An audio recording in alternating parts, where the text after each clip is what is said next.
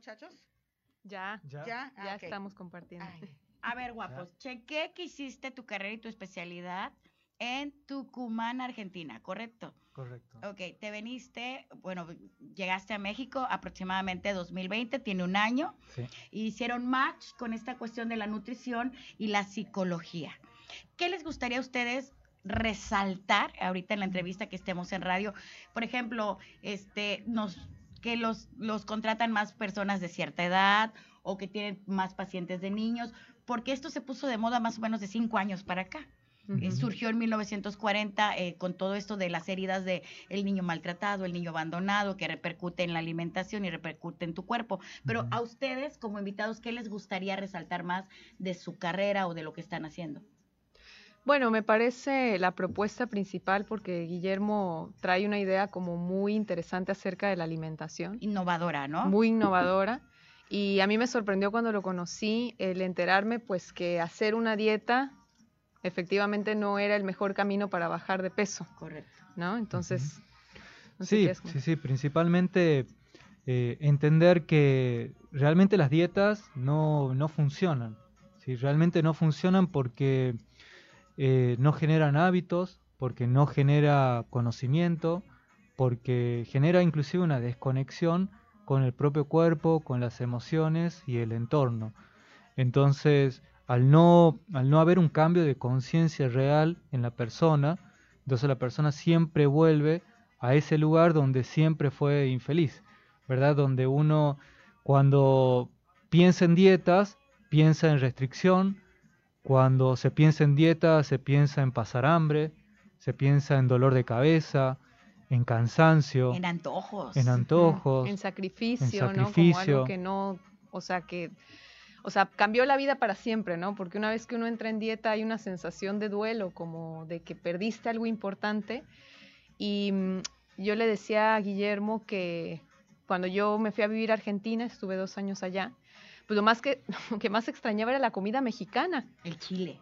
por ejemplo, ¿no? Y ahí me di cuenta, o sea, qué tan arraigado, cosa que a lo mejor no lo veo tan marcado en otros países, qué tan arraigado tenemos los mexicanos, o sea, nuestro afecto y nuestra identidad a la cuestión alimentaria, ¿no? Pues nada más acá- el Día de Muertos, ¿no? Sí, sí, sí, sí. Acabas de decir eso y ahorita te desconectas con una dieta. O sea, eso me llamó la atención que, que dijiste, es que la desconexión que tiene uno con una dieta.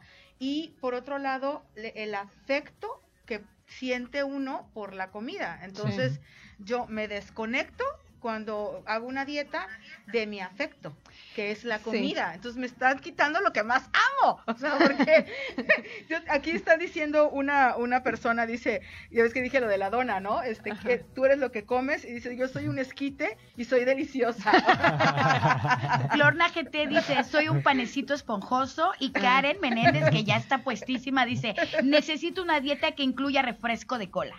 Ay, pues yo creo que se vale, ¿no? También. El azúcar. O sea, ¿Por qué sí no? se vale incluir refresco. Es que eso es lo, Bueno, lo es que pone- depende, depende cuál es el eh, cuál es el ideal, depende cuál es el deseo de la persona. Vamos a entrar ahora para la gente que está en Spotify y en, en Facebook Live. De regreso y ya estamos aquí totalmente. Es que me hace Julio César así de que ahí vas, ahí vas.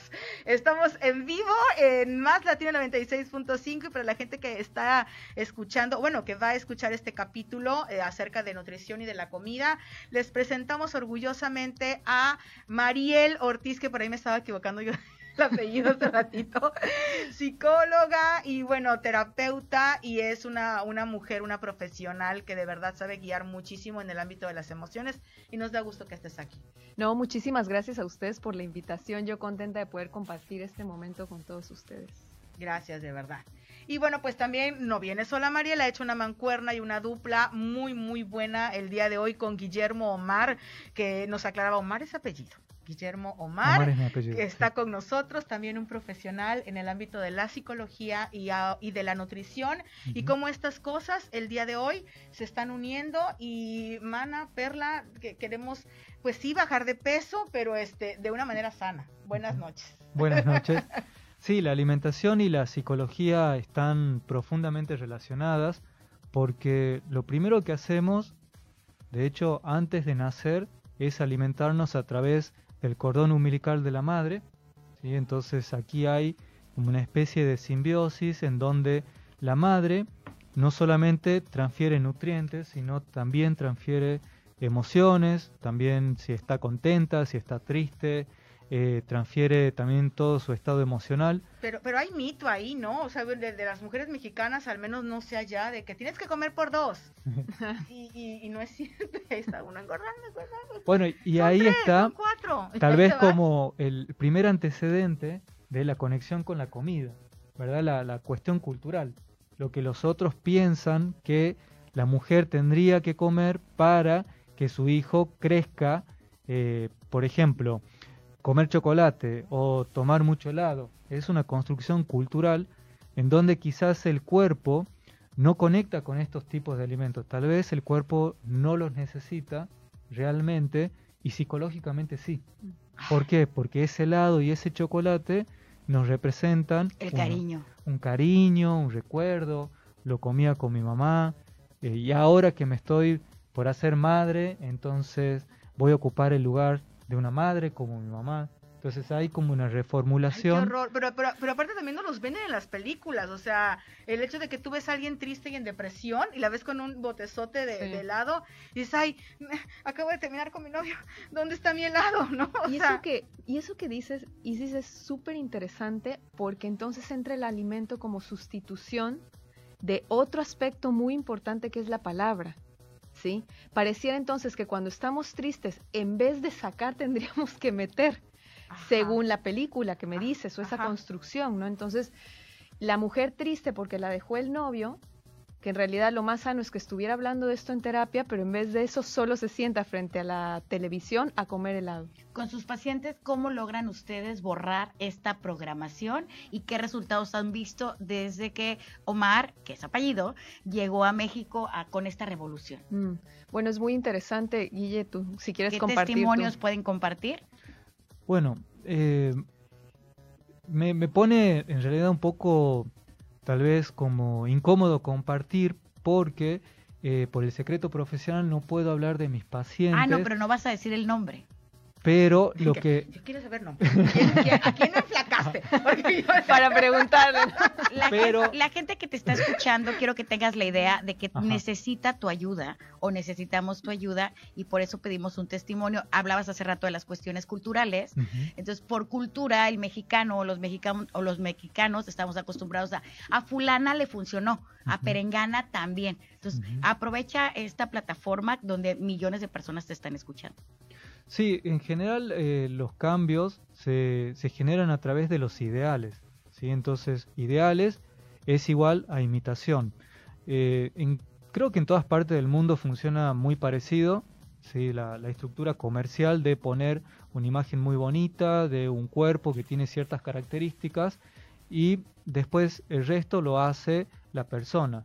¿sí? Con donde ahí puede haber una carencia, por ejemplo, de autoestima o una autoestima muy débil en el que se necesita aspiracionalmente llegar a ese cuerpo porque siente que llegando a ese cuerpo Va a encontrar ser- la felicidad. Exacto, va a ser una persona exitosa, o sea, llamamos felicidad de manera general, ¿verdad? Pero esa felicidad se representa de una manera muy particular y singular en cada persona y por lo tanto cada uno tiene una representación de lo que significa ser feliz.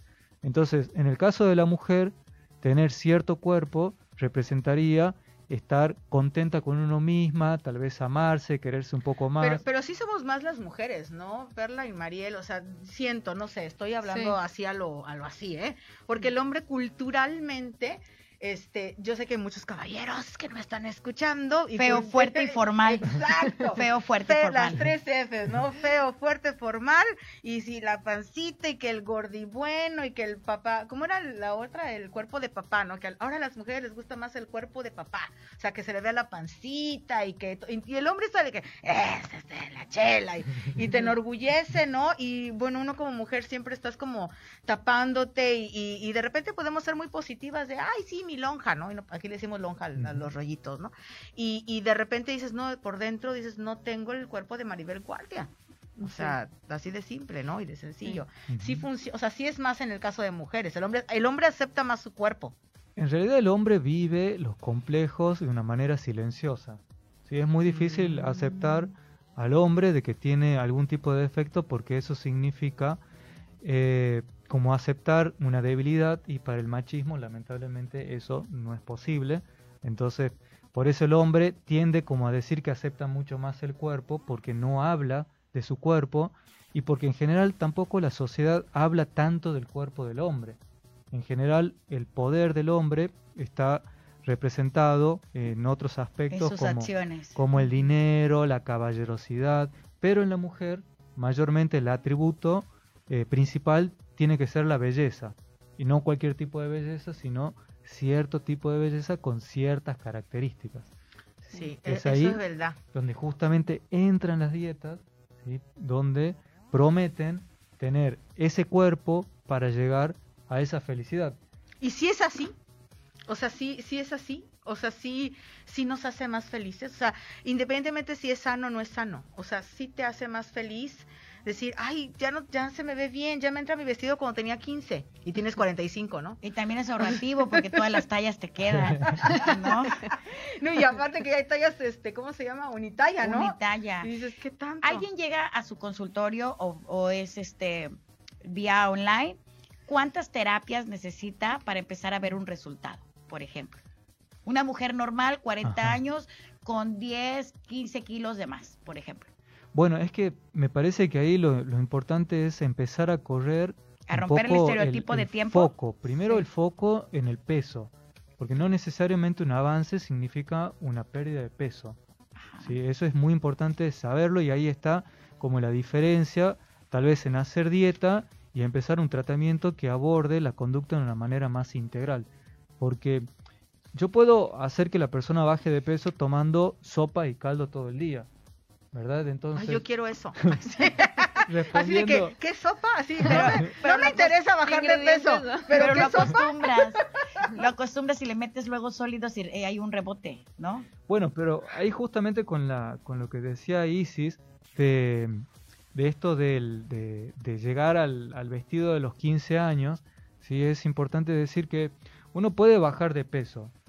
¿Será feliz bajando de peso tomando sopa? O sea, imaginemos a la persona un mes, dos meses tomando sopa para llegar a ese vestido de los 15 años, para salir en una foto. ¿Realmente ustedes creen que esa persona será feliz? No, no, pues no. Entonces ahí está la representación de felicidad solo enganchado en el peso. Si queremos como generar un cambio de conciencia, tenemos que mover este foco a otros lugares. ¿Qué pasa, eh, ¿Qué pasa cuando la gente, no sé si te ha tocado, este, Perla, Mariel y Guillermo, que dicen, pues es que yo como porque, pues porque tengo que comer, o sea, pero realmente, este, no es así que digas, ay, es que qué rica carne, oye, esta cosa que está aquí en el paladar y se me hace agua a la boca aquí el aguacate, no, sino que es como, pues es que ya tengo que comer, o sea, no me queda, o sea, yo sí conozco gente que, que bueno, yo me saboreo mucho así, pero hay gente que dice, mm, y es que ahí entra la parte psicológica de la alimentación, que es cómo te vinculas con el alimento. Así como tú tienes una relación con tus amigos, con tu familia, uno también desarrolla una relación con la alimentación y los alimentos. Entonces, haz de cuenta que tú estás describiendo una persona que diría, bueno, a mí me da igual tener amigos, y si los tengo, qué bueno, y si no, bueno, ¿sí? Entonces, mm. uno establece una relación y en el cambio, eh, digamos, como para poder comer mejor o alimentarse más sanamente, hay que revisar ese vínculo. Hay que ver cómo se Y hay un patrón establecido, por ejemplo, en el caso del ejemplo que hiciste puso, tú pudiste nombrar la cuestión de amigos. Y hay un patrón en esta área para decir, al que le gusta el pozole, le gustan los amigos morenos. Al que come helado, le gusta la soledad. O sea, ¿ya hay algún patrón? En realidad no, yo diría que no, porque cada relación es particular. O sea, la forma en la que uno se relaciona es como las huellas digitales. ¿Cómo identifican el foco? Por ejemplo, yo he leído un poco sobre la herida del abandono y el niño que se siente abandonado tiende a engordar porque la grasa lo protege de la soledad. Pero el niño enojado o el niño colérico tiende a la bulimia o tiende a, a vomitar, a la anorexia. Entonces, ¿cómo identifican el foco ustedes? Bueno, hay que Primero eh, se hace un estudio muy exhaustivo y profundo de la persona, cuáles fueron los conflictos que generaron eh, algún tipo de, eh, de, desestabilización, ¿sí? Entonces, eso me, parece que es como muy importante decirlo porque no, eh, si bien la, la anorexia o la bulimia o la obesidad son diagnósticos, eh, la cuestión de trasfondo es muy diferente y es muy singular para cada persona. O sea, yo tuve Reacciona diferente. Eh, no solo la reacción diferente, tal vez conductualmente eh, se lo ve de la misma manera. O sea, personas que tienen compulsiones, comen mucho en muy poco tiempo, lo vomitan, hay culpa, hay dismorfia corporal, hay insatisfacción con el cuerpo. Di- Dismorfia, para ajá, aclarar, es cuando tú eh, puedes tener un cuerpo saludable, ¿no? Que yo vería, hoy te ves muy bien, mana, ¿no? Estás muy bien, y la otra persona se siente que tiene el sobrepeso de su vida. o- Sí, la dismorfia tiene que ver con una, un trastorno del esquema corporal. Esto quiere decir que una persona, por ejemplo, puede ver su nariz muy grande y cualquier persona diría que esa nariz está bien, no es tan grande como la percibe la persona. O algunas veces dice, bueno, comí, por ejemplo, una galleta y, y me sentí como una ballena, ¿verdad? Y se ven realmente la imagen corporal que tienen incorporada es eso, es una, una ballena, una morsa. Y o sea, también existe la contraria, la que eh, la gente está pasada de peso y se ve al espejo y dice, qué guapa estoy. Sí. se ve muy flaco, Ay, sí. está bien bueno, ya nos tenemos ¿Ya? que. ¿En qué momento? En este momento. Esto es Santas Diablas, más Latina 96.5. Enciende la radio, regresamos. Bueno, regresamos en Más Latina, pero continuamos nosotros a través de Spotify y de aquí. Tengo más grabado el Omar que, que su nombre. Sí, Así el- pasa. Ajá. sí, Es más fácil. Ok, Omar, estuve en un rancho este hace dos, tres días con unas tías y una tía como de 50 años que tiene las caderas enormes y tiene una cinturita muy chiquita, se quiere operar. Me dice, ay hija, es que ayúdame porque yo cada vez que hago el amor con mi marido engordo, ya no quiero echar pata. Entonces, eso, no, no, es que como vienen, hablan de programación, tiene que ver sí, con eso, sí, ¿no? porque te da pena, ¿no? Yo o creo. por algo, pero dice que cada vez que ella hace el amor con su marido, ella sube mínimo un kilo. Ah, es- sube de peso. Sí, por eso ya no quiere. Ya ah, no yo pensé que, le daba pena enseñar No, su cuerpo. Ya no quiere que el marido la toque porque dice que ella sube de peso cada que se acuesta con él. Interesante. Qué interesante, ¿verdad? Entonces, tiene que ver con lo que ustedes mencionaban de la programación, ¿no? Ay, tú. Bueno, en ese caso habría que ver qué dice la persona, ¿no? Pero a, a nivel como general podríamos decir que tal vez no quiere tener relaciones con su marido. y Entonces, pone de pretexto que sube. No, y el cuerpo reacciona, ¿no? como Pero- más que... Y, sí. y habría que ver también ciertas palabras, ¿no? Si ella dice que sube de peso y se siente más pesada. Entonces, psicológicamente yo le preguntaría, bueno, ¿y con qué te sientes pesada? Ajá. O sea, ¿qué te pesa a ti? o que te por hace sentir ligera. ¿O qué te hace sentir ligera? O sea, uno va revisando también palabras importantes y viendo el significado que esa palabra tiene para la persona en particular. ¿Cuánto tiempo necesitan como especialistas, sin forzar la situación, para darle un diagnóstico eh, a alguien y poder decir, ok, te voy a tratar seis meses? Bueno, el diagnóstico, el diagnóstico específico son para los profesionales.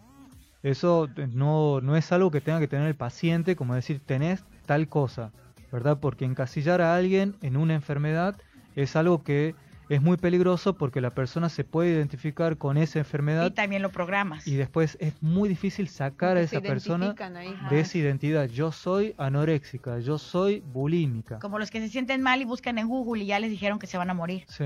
Por- porque ese, ese, ese yo soy es importante. yo soy, claro. Si no, si no soy, no, o sea, a ver, voy a construirlo. Si no soy, o sea, si no soy anoréxica, si Entonces, no ¿qué soy, soy? mal amigo, si no soy gordito, si no, entonces ¿qué soy? ¿Con ¿Qué qué, soy? me quedo? Tengo que hacer un nuevo yo. No, pero si no eres eso, aunque comas los kilos, tu, tu cuerpo lo va a eliminar porque es tu programación. Porque quiere seguir siendo eso, ¿no? Ajá, o lo contrario. O lo contra- Ay, que, que, que tenemos preguntas. Fíjate que Fíjate que la transmisión se puso en pausa, este Batman. Ya, ya jaló. ya jaló, sí, también tantito. Para la gente que nos está viendo en streaming, compartan en todas partes, Pues estamos de regreso, desde luego aquí a través de Más Latina 96.5. porque está buenísimo. Está muy bien, muy, muy interesante. Hay muchas preguntas. Mire, quiero comenzar con el WhatsApp, que Perla tiene más a la mano el WhatsApp, pero yo voy a leerlo, pero ahorita lo vamos a dar, el, el de WhatsApp de Más Latina. Ay, 22 91 31 38 53. Ahí lo tiene. Fíjate que Ricardo Ochoa nos pregunta, eh, no sé si sea una idea, dice don Ricardo, pero siempre he creído que la gente cuando más aburrida está, se inventa que tiene hambre. Y ahorita en pandemia, bueno, yo, yo veo que de repente estás viendo la tele o en el internet y estás trague, trague, trague, trague. Si hay una aburrición, si ¿sí, es esto o, qué sucede ahí? Para la psicología profunda, ¿sí? La aburrición en realidad es una tristeza. De verdad que ha sido un tiempo muy difícil desde que estamos más encerrados, desde que la vida cambió y eh, el alimento también representa un placer inmediato. ¿sí? Es como si como un chocolate, además de las representaciones que hay en relación a ese alimento, es como eh, se genera un efecto como tranquilizador, ¿sí? De alguna manera. Entonces, para mucha gente representa como ese placer momentáneo, pero que nunca será suficiente al final porque lo que tiene es algo como más interno, que debe ser hablado, que debe ser eh, elaborado. ¿sí? Entonces, siempre hablamos de algo psicológico, siempre. ¿sí? Obviamente al estar encerrados y estar ansiosos, pues la ansiedad también activa esta cuestión de querer comer y de, no parar de comer, ¿no? O sea, como una actividad que, que empieza a sustituir las actividades que teníamos antes. ¿Podría pensar alguien con sobrepeso? Podría, ¿eh? Solamente pregunto, eh, con sobrepeso, en esto de que pues como, como, porque estoy aburrido, porque estoy ansioso, porque no tengo que hacer, porque está la mano la palomita. Eh, en ser una persona triste entonces, una persona aburrida y por eso está ingiriendo tanta comida. O sea, sí tendría que, que, verse eso desde ese punto, porque luego, ay, mi amigo gordito que está bien feliz, ¿no? Y es muy feliz. No, aparenta una felicidad, yo creo. Eso es lo que quiero preguntar. Sobre todo, yo pensaría, por ejemplo, porque puede ser que pasemos una semana en la que no nos sintamos muy bien y estemos como comiendo más. Hay una diferencia entre la persona que puede llegar a darse cuenta, ¿no? Ay, creo que sí es cierto, cuando no estoy haciendo nada como más o como más de tal cosa y estoy subiendo, entonces voy a hacer algo por eso y tiene como la fortaleza de cambiarlo. Hay la persona que no se da cuenta, porque existe una desconexión y esto va a ser muy importante que lo hablemos. Y hay la persona que a pesar de que se da cuenta, siente que no puede hacer nada para cambiar. Ajá, hay una resistencia. Porque hay una resistencia, sí. Pero creo que el punto más importante de todo esto es hablar de la persona que no está conectando consigo misma, en esa conducta alimentaria que no le está haciendo bien. y, que, y que a veces pues ahí se pueden llevar años, ¿no? Y luego tiene repercusiones ya un poquito más complicadas de salud. Oye, hay muchas personas que están por acá escribiéndonos en el, en el live, como le llamamos en el Facebook Live.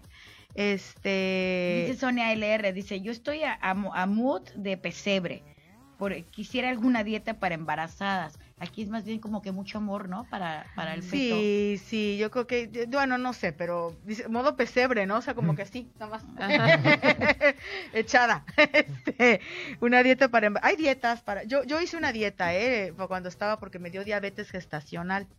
Entonces hubo por ahí que hacerme una dieta, yo tenía mucho miedo, pero luego se me quitó, me dije, no, en cuanto nazca ya se te quita. Y yo, ¿cómo es eso? Sí, se te quita. Y yo, ah, bueno, pero sí hay dietas entonces de otra índole para, para embarazadas. Bueno, pensando de que una alimentación saludable ayudaría mucho al bebé, eh, hay alimentaciones que son eh, mejores que otras.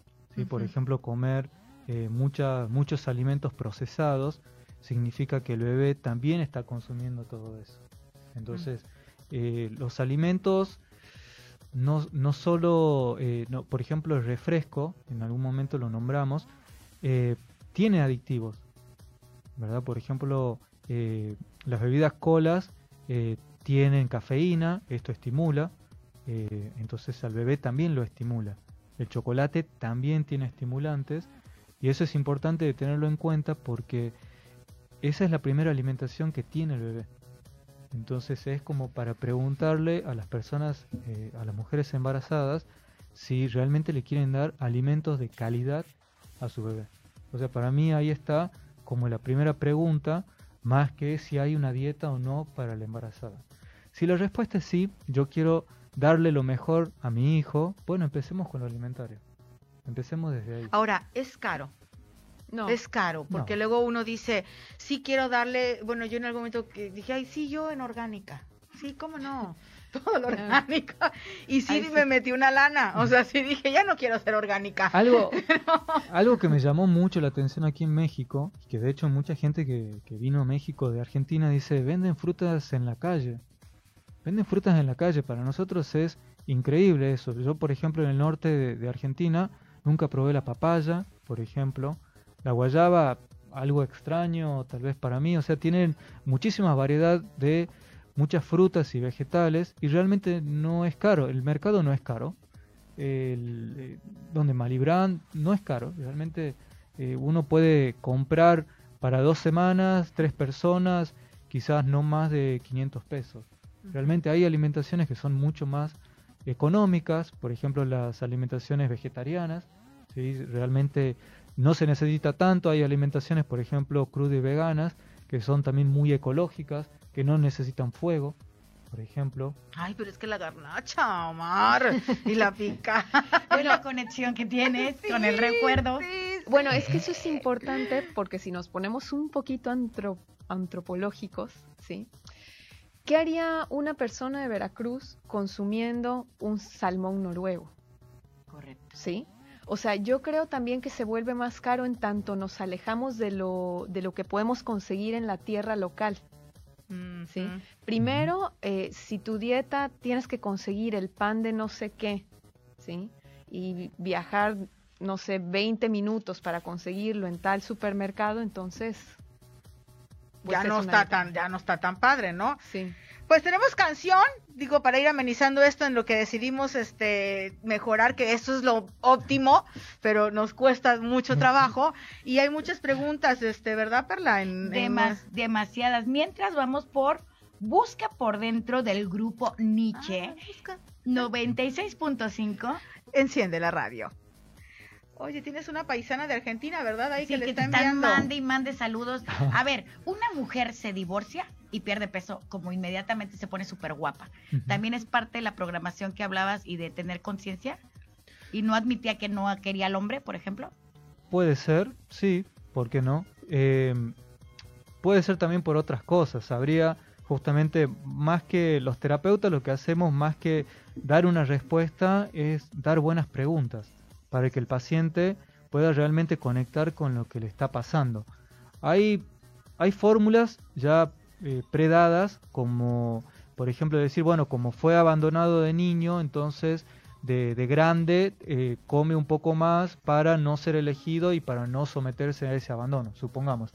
No quiere decir que no haya personas, claro, hay personas que sí, pero hay muchísimas que no.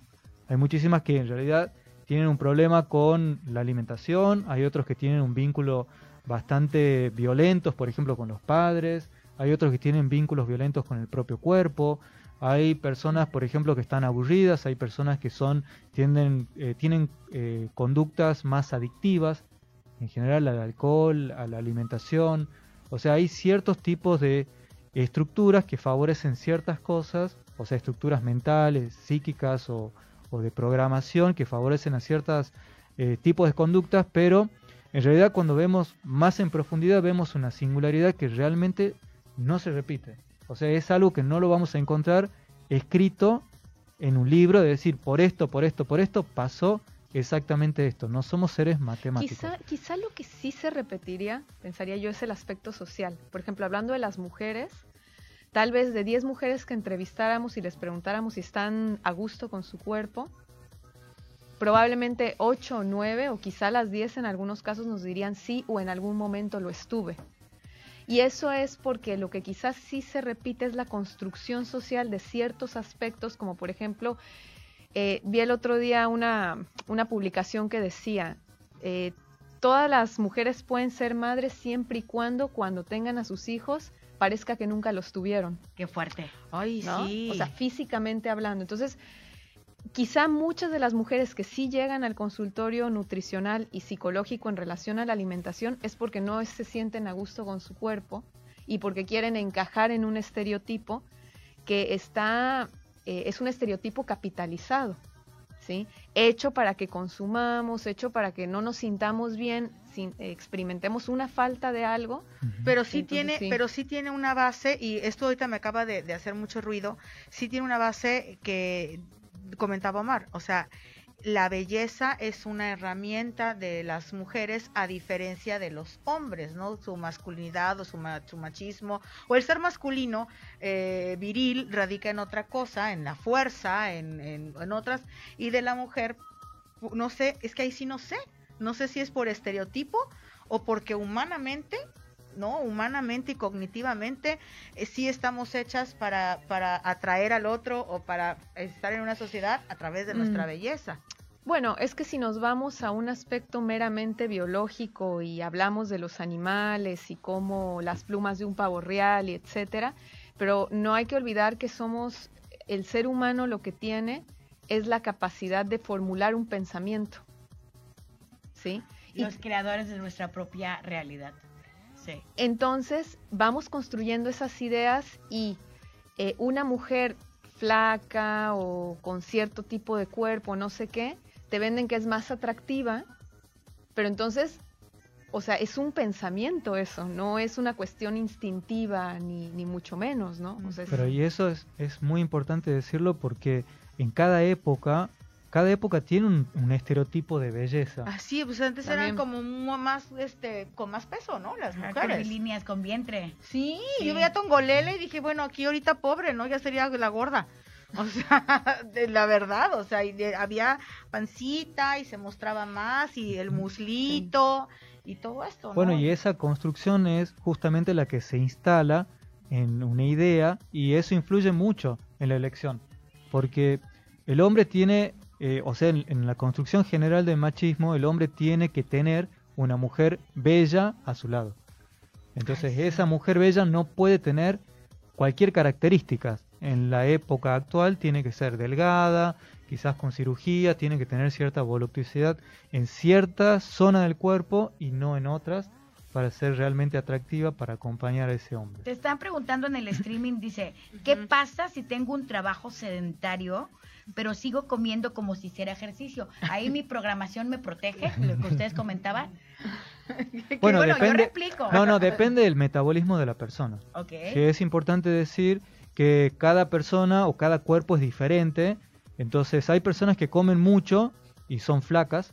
Ajá. ¿sí? Entonces eh, es importante también decir que la delgadez no es sinónimo de salud. Mm, Ajá. Una buena alimentación sí es sinónimo de salud porque el cuerpo bien alimentado es un cuerpo que tiene más elementos para hacerle frente a la adversidad, ya sea adversidades cognitivas como puede ser una ansiedad o adversidades físicas, biológicas como puede ser un virus o una bacteria. Entonces hay personas que dejan de hacer ejercicio y comen mucho, no suben de peso, pero no quiere decir que son que están saludables. Y ahorita con todo la pandemia, o sea, el sistema se, se puso con, con más fuerza, ¿no? El estar sanos por la pandemia. Santas diablas, ya estamos. Ya. Ahora, Oigan, está súper padrísimo porque nuestros invitados te enseñan a hacer conciencia de que no siempre estar súper mega delgado es salud, hacer conciencia que la dieta realmente no significa sufrimiento, que hay, que ir al foco de la, del, del problema que te está ocasionando un disgusto, un dolor, un malestar que está provocando que no bajes de peso. Aquí es muy importante identificar la raíz del problema porque así se van a evitar los rebotes y el sentirse frustrado de que es un doctor muy bueno, pero ya tiene seis meses que no lo veo y ya engorde. Esto es quitar el mal de raíz porque se ríen ellos porque Sí, dicen, ¿no? ¡ay, el pan nuestro! Como pensantes y como, como seres humanos que tenemos una conciencia, nos enseñan primero a obtenerla, a encontrar el foco y a saberla llevar por el resto de nuestra vida, ¿correcto? Sí. Oye, y los mitos, los mitos, este, estoy, estoy, bueno, pero quiero enviar saludo y, eh, a toda la gente que está por acá, Federico Subversa, que le mandamos un, un- un abrazo, a Mario Rovirosa, ni lo conocemos. ¿Cómo no, Mario? Un abrazo enorme a Ervin Molina, Elizabeth Pérez, Carla Ruiz dice que en España la fabada. Ay, Carla está re flaca y chichona. Ay, ¿a qué le preocupa esto? Eh, Doris, eh, Sonia, bueno, a todos los que están por acá este, escribiendo. Y yo sí quería tocar el tema eh, de repente de abres una revista, te metes a un portal y la dieta de la luna, la dieta del agua, la dieta de la papaya, la dieta de que come eh, atún keto. 15 días, eh, keto, no, no Ayuno keto. intermitente. Eh, Sí, el ayuno, este, el ayuno inter- cuando me dijeron es que tienes que ayunar, yo dije, "Mm, la gastritis, me vomito. pero, pero sucede que sí se ven resultados, pero no vamos hacia el mismo lado. No. O sea, no a esto, no a esto, por favor, todos que están escuchando. No, ¿por qué? No, no, o sea, en realidad, eh, si no hay un cambio de conciencia, no habrá un cambio de conducta. O sea, para que haya un cambio de conducta tiene que haber un cambio de conciencia, tiene que haber una transformación, una mirada diferente. Entonces, eh, este cambio o esta transformación no se da de un día para otro porque una persona lleva manteniendo ese estilo de vida toda la vida. Entonces, 20, 25, 30, 40 años de llevar cierto tipo de alimentación. Hablando de mitos, ¿es verdad que puedes cambiar tus hábitos en 21 días? No. Es una mentira, Eso es, lo que, otro mito. Eso es lo que dura eh, tal vez la voluntad para sostener una dieta restrictiva. Entonces, estadísticamente la persona aguanta 21 días porque sabe que después de los 21 días, el día 22, volverá a comer como comía antes. Ok, otro mito. Vamos a festejar que Vamos a festejar que bajamos de peso y, hicimos ejercicios, entonces ya eh, de, recompensa vamos a comer eh, vamos a comer lo que comíamos. Igual, exactamente Otro mito, mastica todo lo que quieras, pero antes de que llegue a tu estómago, vomítalo también. Sí, sí, sí, porque esa, esa conducta compulsiva eh, genera eh, sensación de fracaso. Alguien por ahí me dijo, ok, mastícalo, pero si lo masticabas 10 veces, mastícalo 50, que ya llegue casi digerido a tu estómago, para que a tu estómago le cueste menos trabajo y engordes menos. ¿Es mito o es verdad? No, es mito. También es mito. ¿Qué otro hiciste? ¿Qué otro mito? No, pues este, me acabas de destapar la caja de Pandora, o sea, porque... no, sí es cierto, el, el, el de los bueno, yo me recuerdo mucho también eh, puñitos, ¿no? Para la, la, comida, o sea, de repente eh, un puñito que sea de carne así, el de arroz de más grandecito, o sea, y que lo vas midiendo con la mano, no sé qué tan cierto sea esto. Vamos a ver qué tantos mitos hay porque nos tenemos que ir a corte para que la gente se quede pendiente. Sí, por favor. Si quieren descubrir más, súmense al Facebook de Santas Diablas, compartan por todos lados. Esto es 96.5 más latina. Enciende la radio. Y es que sí hay mucho, sí hay La fruta, de, la fruta después de las 6 de la tarde, no. Ajá, eso es mito eso también. Es mito. Eso es mito. eso yo lo, lo aprendí con él. Yo super, sí, esa me la creía, ¿no? Una fruta por día. O tres huevos a la semana. No, espérame, espérame. O sea, lo de comer una fruta después de las 6 de la tarde, que no, porque te engordas, es mito. Es, mito. ¿Sabes también que, que, cuando, cuando, cuando conocí a Guille, o sea, yo igual desmitifiqué muchas, el pan blanco yo no lo comía, pero ni lo veía, ¿no? Porque yo decía, esto... Engorda, denme en integral. Ajá. No, nosotros desayunamos con pan blanco, merendamos con pan blanco. ¿En serio? No, yo también paso así del blanco porque, bueno, te lo compro abrida, o sea, porque sin orillas. Entonces ya, ¿no? Pero yo es de que overwheat granos 12, 13, 14 mil granos. Cuesta más trabajo el digerirlo, ¿no? Pero yo pensaba que, que, Salvo que, por ejemplo, te cayera mal. Pero a mí, por ejemplo, el, el pan integral, a mí me inflama. Fíjate. Y el, pero eso es cuestión de conocer el cuerpo. Y ahí yo creo que hay, hay que hablar una cuestión importante que es muy psicológica, que es que desde que estamos, prácticamente desde que estamos en los brazos de mamá, o sea, unos días de haber nacido, em, alguien más está decidiendo qué cantidad tenemos que comer, qué hora, en qué momento, ¿no? Entonces, eso va haciendo que el niño eh, crezca con una desconexión con respecto a sus sensaciones introspectivas, o sea, la sensación interna. Cuándo está saciado, qué es lo que le gusta, qué no, porque siempre te dicen qué comer y cuándo comer. Entonces, ¿qué pasa? La cultura de la, de la dieta es que el nutriólogo te va a decir exactamente qué es lo que tienes que hacer. Pero ¿qué pasa cuando la dieta del nutriólogo termina o cuando ya te aburrió? Entonces dices, no, pues yo no sé comer. Eso, dice Chantal. Acá, estaba escribiendo Chantal precisamente eso. Nada más que creo que está más para arribita. Dice, este, dice uno, la mejor dieta es la del estudiante. O sea, que no, no traes la del estudiambre. Estudiambre. Este, no, dice por acá Chantal, yo quisiera una dieta. Ay, ya se me perdió. Pero decía, aquí está, yo quiero un plan de alimentación que sea permanente para comer sano. O sea, que eso es lo, eso es lo ideal. Lo ideal. Es como sentirte bien con lo que comes, ¿no? No importa si son grasas, proteínas, carbohidratos, cereales. Oye, la margarina y el aceite, ese es otro. Ah, el mito, ¿no? La, margarina y el aceite de oliva no engordan porque son vegetales. No, sí, claro que sí. Sí, sí, sí pero la margarina es un Ahí está, no. Esto es Más Latina 96.5 y efectivamente estamos con, con esto de, de que si puedes comer fruta después de las 6 de la tarde, que decíamos que te engordaba porque la fructuosa, yo no se cree experto, ¿verdad? Sí, No, además. sí, ¿no? es que la fructuosa entra a tu organismo y entonces sí. Y bueno, pues estábamos aclarando que no. Por acá preguntaba Ca- Carla, porque es de España, de lo de la margarina. Es y el- mexicana, pero está ahorita en- viviendo en España. Ah, ok, ok, ok, ok.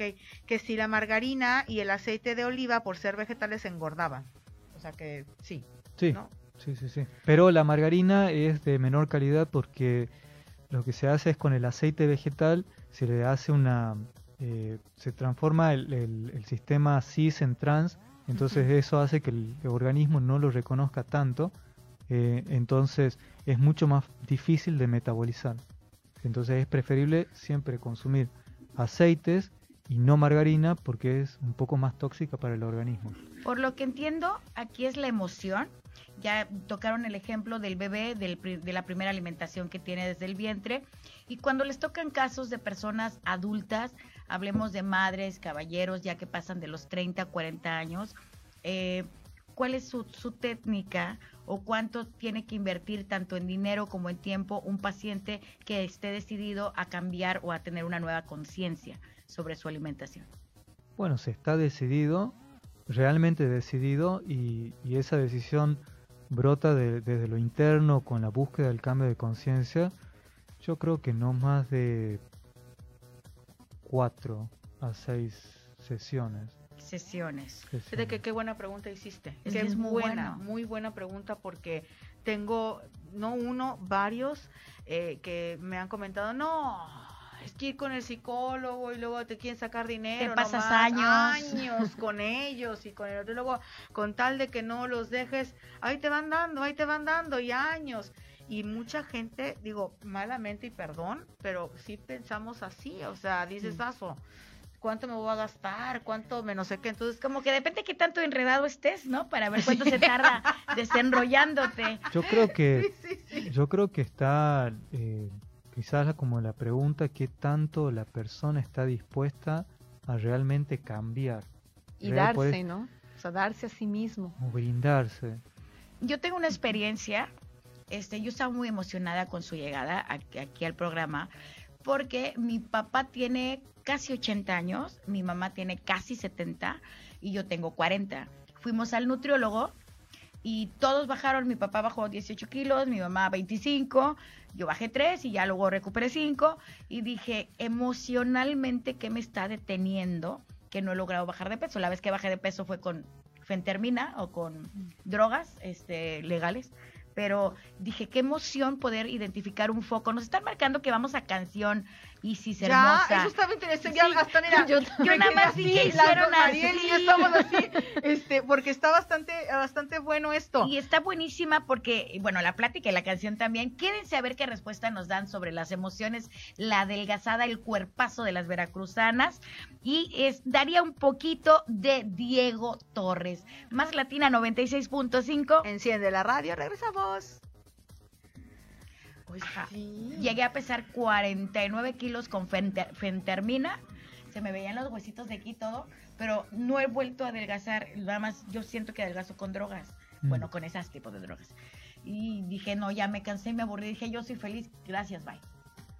Entonces, no sé qué me esté deteniendo porque mi esposo me hace eso. el amor rico, mis papás me quieren, tengo dos hijos, mis novios, mis amantes, no mentira. O sea, estoy, estoy feliz y no he encontrado lo que realmente no me, no me deja bajar de peso. Bueno, justamente eso. O sea, la medicación que tomaste anteriormente es lo que puede haber Fuertísimo. desestabilizado el metabolismo. Pero ya claro. fui al médico y no tengo nada de tiroides ni nada, o sea... No necesariamente. ¿No? No ¿Qué será? Que mi cuerpo dice, quiero fentermina, si quieres estar flacamente, te fentermina. No, no, ¿No? todo lo contrario. Quizás ese tipo de medicación fue lo que te desestabilizó. O sea, no Ajá. necesariamente tiene que haber, eh, para que haya un daño metabólico, una desestabilización hormonal. O sea, uno puede enlentecer el metabolismo tomando cosas, como por ejemplo ese tipo de, de medicina o de medicación, eh, y bueno, se va haciendo mucho más lento. Y con el paso del tiempo también se va haciendo lento, cuando uno no hace actividad física se va haciendo lento, cuando uno restringe se va haciendo lento, cuando hay descensos de pesos fuertes, aumentos, descensos, aumentos, eh, también hay un daño metabólico. Entonces, ¿es mito o realidad que de los 40 en adelante tu metabolismo baja? Siempre cambia. Sí, es- eso es siempre real. cambia. Siempre. Eso no es mito. Siempre, siempre, siempre. Siempre hay un cambio. El cuerpo cambia constantemente. Siempre. Lo que pasa es que hay, eh, perce- hay percepciones de ese cambio que se dan más radicalmente en cierta época. Por ejemplo, la adolescencia es una, la juventud es otra, la adultez es otra. Y eh, ya cuando uno pasa 60, 70 años, también ya va viendo el cambio del cuerpo. Perdona mi ignorancia, ¿eh? pero es que los considero expertos. Eh, yo no tenía nalgas, no tenía glúteos y me salieron, no sé, de que nació mi segundo hijo en adelante. Entonces, yo quiero saber si hay una conexión emocional o si es una cuestión de, de genética. Genética. Es genética. Ahí no tienen que ver las emociones.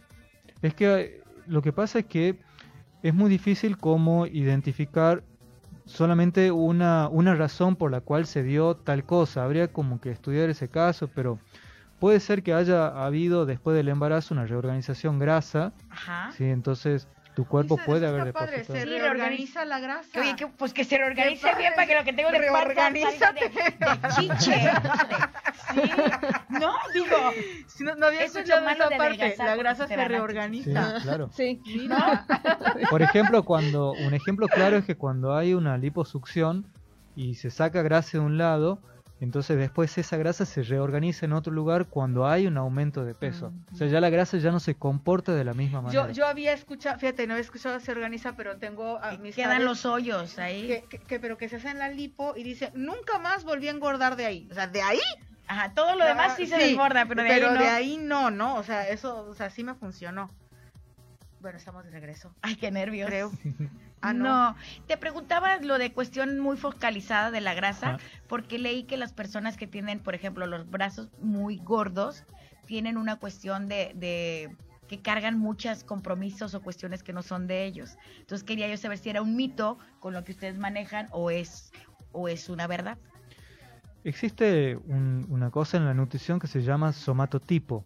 Somatotipo. El ¿ok? somatotipo es el tipo de cuerpo que se clasifican en cuatro. En realidad hay más clasificaciones, Ok. pero cuatro. Es como uno robusto, uno mediano y uno pequeño. Y después están como los intermedios entre esos. Robusto, mediano y pequeño. Y o sea, pequeño. no hablamos de gordito, no, no. No, no, no. robusto, que sería una persona que consideramos con sobrepeso, o no es la estructura. Bueno, robusta? es que Es dentro... de hueso, de hueso De ancho. así de Es que es así, sí, sí. Por ejemplo, ustedes se ven las muñecas y las muñecas de ustedes tres son diferentes. ¿ves? Son diferentes. Entonces eso marca una complexión ósea. Ajá. Entonces, por lo tanto, marca un peso. No es lo mismo. Todos véanse las muñecas. Todo el mundo dice que véanse las muñecas. Hay personas, por ejemplo, robustas que uno los ve y los ve como mucho más musculosas. Esas personas cuando van al gimnasio les es más fácil ganar masa muscular. Y después ya la están las. Las personas como más pequeñitas, de complexión mucho más delgada, que uno dice, pero tenés que comer, comen, comen, comen, no engordan, van al gimnasio, le cuesta mucho aumentar masa muscular, pero bajar grasa le es muy fácil. Entonces los ve uno como muy marcado, pero muy delgadito. Ah, del corrioso decimos aquí, tienes flaco corrioso, o sea, está así como delgadito, pero, pero marcado, ¿no? Exacto. Ok, ok, ok. Entonces, también es lo que tu cuerpo te da. O sea, no le puedes pedir este tantísimo. Ahí se trabaja ¿no? la aceptación entonces, ¿no? O sea, es importante revisar en el paciente o en la paciente la autoestima, la percepción corporal, su historia de vida, ¿no? O sea, por qué la pregunta, ¿no? Que me parece muy interesante, ¿por qué y para qué quieres bajar de peso? O sea, ¿qué te, qué te impulsa? O sea, ¿dónde está puesto el deseo? Y ahí encuentras muchas cosas y entiendes por qué a veces se resiste, ¿no? Ujú, sí, me hacen así que me ponga porque si igual y ya van. O eso era o nada más.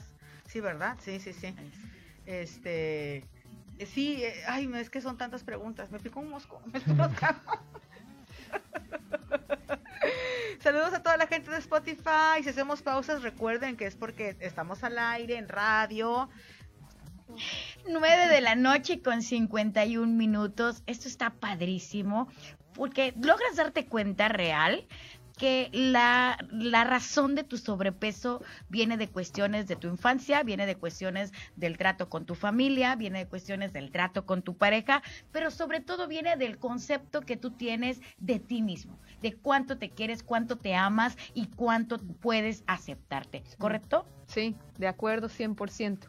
Y es por eso que también eh, la cuestión alimentaria tiene que ver con, como dice el título del programa, con qué es lo que crees de ti, ¿sí? Y lo que crees también lo vas creando a través de tus acciones, a través de tus decisiones, pero lo importante es entender que muchas veces es mucho más profundo de lo que uno cree. O sea, no basta con seguir ¿no? un, un plan al pie de la letra porque eso no va a generar un cambio a largo plazo. Y entonces el mito más importante, y ya. Guillermo nos lo va a decir, es que las dietas Justamente que las dietas No no, sirven, funcionan. no funcionan. No funcionan. Sas. Realmente. Sas, culebra. ninguna, Sas. ninguna. Oye, dice, ¿es posible, Chantal, es posible cambiar el metabolismo? O sea, que vuelva más rápido, que se vuelva más rápido con determinada alimentación. Sí, no solamente la alimentación, sino también la actividad física. ¿Qué tiempo está dispuesta la persona a invertirle a ese aspecto de su vida, Ese cambio. a ese cambio? Entonces, por eso hablamos de un cambio de conciencia. Cuando me preguntan qué tiempo llevaría a la persona a hacer ese cambio de conciencia, todo depende de qué tan dispuesta está a cambiar. Y eso es algo como muy, eh, muy difícil de determinar en el tiempo, ya que es una variable que depende pura y exclusivamente de la persona. Ahora, el deseo que, decías, que decía Mariel, eh, hay deseos más fuertes y deseos menos fuertes, es decir, quiero, ¿qué te mueve? No, bueno, quiero bajar de peso porque quiero volverle a gustar a mi marido porque anda con otra, y no, y quiero, e- ese es mi deseo. Y decía una amiga, no hay mejor motivación que fregar al prójimo, ¿no? O que molestar al prójimo. Entonces, o mi deseo es porque me duele la espalda y ya la- las rodillas ya no ya no me soportan. Entonces, para cualquiera sin juzgar dijeran, "No, pues espérate, el deseo de la rodilla y de la lumbalgia está mejor, o sea, como que, que, que se vaya el marido, ¿no? Ese, pero sí hay deseos que pesan más que otros. Sí.